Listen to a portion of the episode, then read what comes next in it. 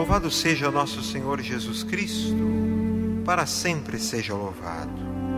Liturgia do 12 domingo do tempo comum, ano A da liturgia da Igreja.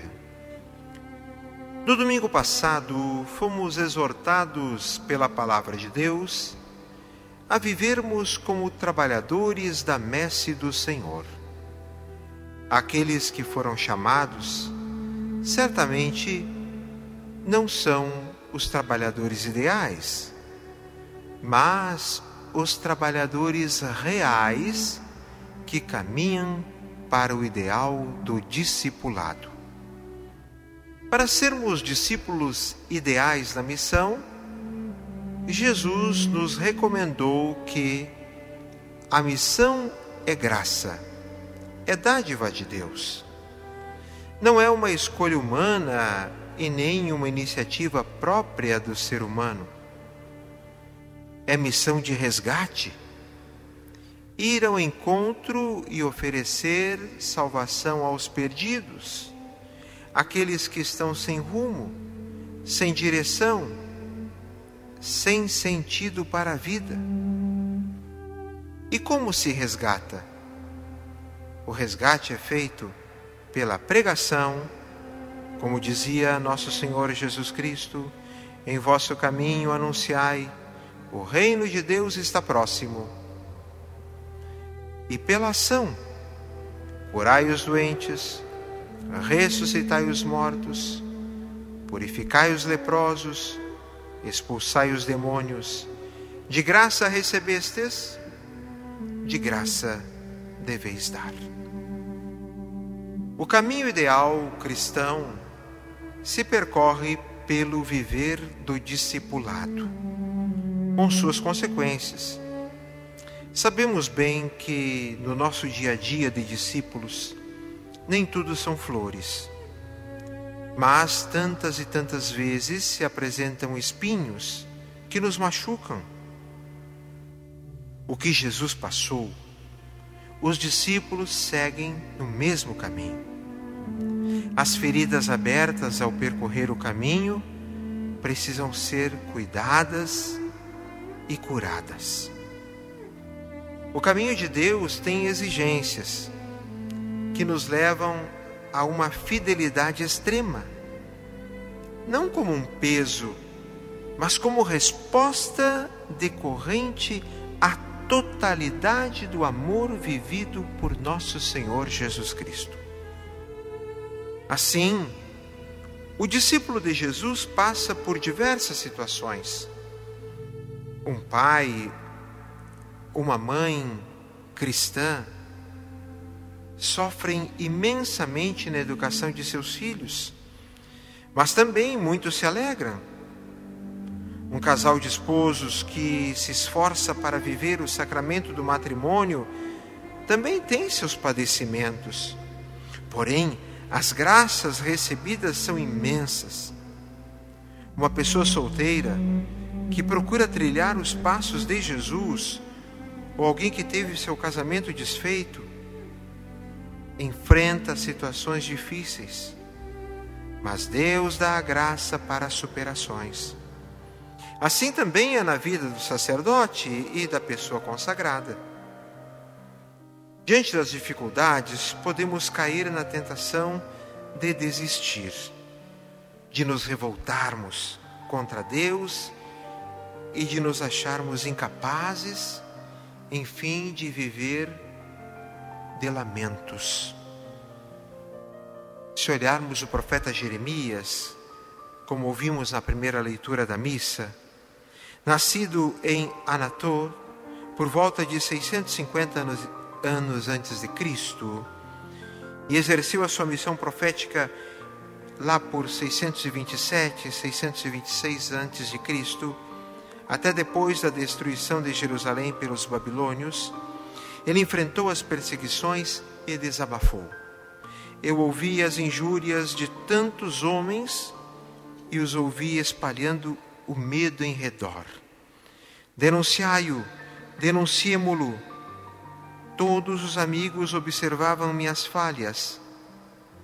Talvez ele cometa um engano, e nós poderemos apanhá-lo ou desforrar-nos dele. Parece que os perseguidores fiscalizavam a vida do profeta Jeremias para criticá-lo.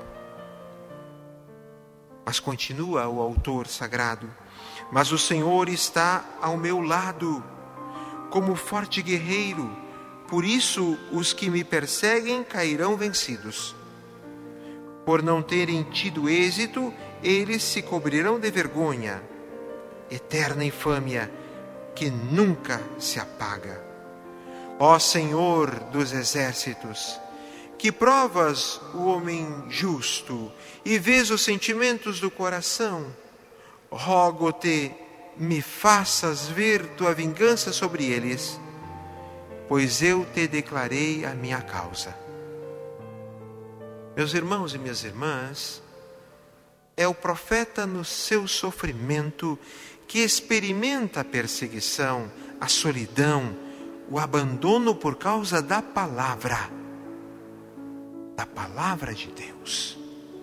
Porém, não deixa de confiar em Deus e de anunciar com coerência e fidelidade as propostas de Deus para os homens. O lamento de Jeremias é transformado por um inesperado hino de louvor a Deus expressão extraordinária da confiança no Deus que não falha. Jeremias faz um louvor que liberta seu coração do desabafo e do espírito de revolta.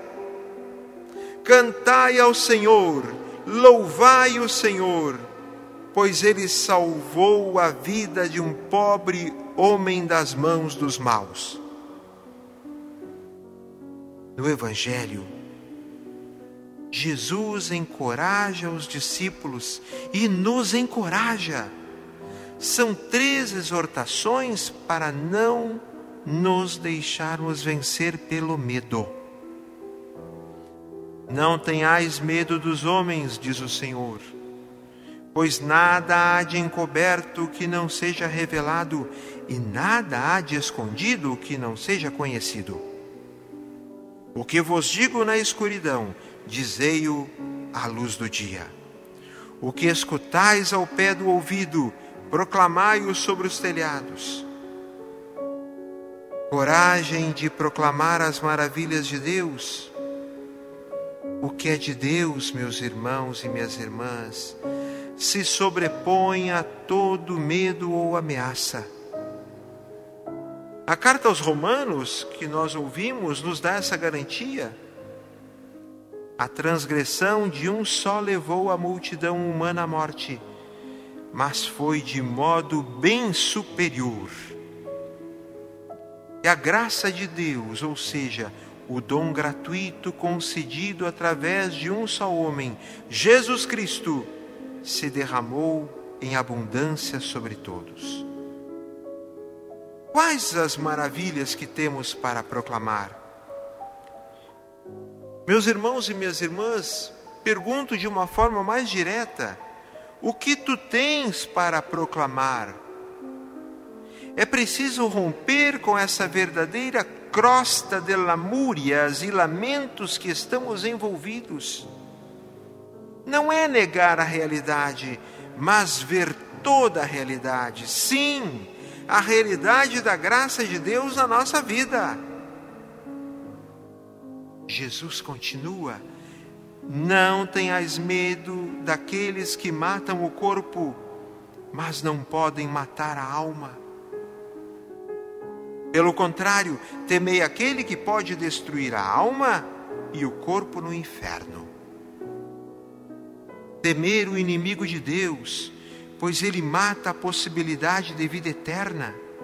O inimigo de Deus justamente nos quer apenas vivendo um negativismo na vida, um derrotismo diante das dificuldades, nos fazendo incapazes de confiarmos em Deus e na Sua palavra. Isso nos torna desanimados, sem vida, mata o corpo e a alma. Por fim, Nosso Senhor Jesus Cristo diz: Não tenhais medo, vós valeis mais do que muitos pardais. Valemos muito para Deus. Tudo está nas mãos de Deus. É preciso confiar. Se declarar a favor de Jesus diante dos homens. O Senhor vai se declarar a nosso favor sempre. Declarar-se a favor de Jesus significa confirmar que Deus salva e que Ele veio nos salvar, nos resgatar, pois temos um valor, um valor, meus irmãos, minhas irmãs, incalculável para Deus, um valor de filhos. Somos filhos de Deus. No Filho, Jesus Cristo, nosso Salvador. Não tenhais medo, não tenhamos medo. Sigamos em frente, vivendo a nossa fé em nosso Senhor Jesus Cristo. Louvado seja nosso Senhor Jesus Cristo, para sempre seja louvado. Um grande abraço do Padre Márcio Andrade.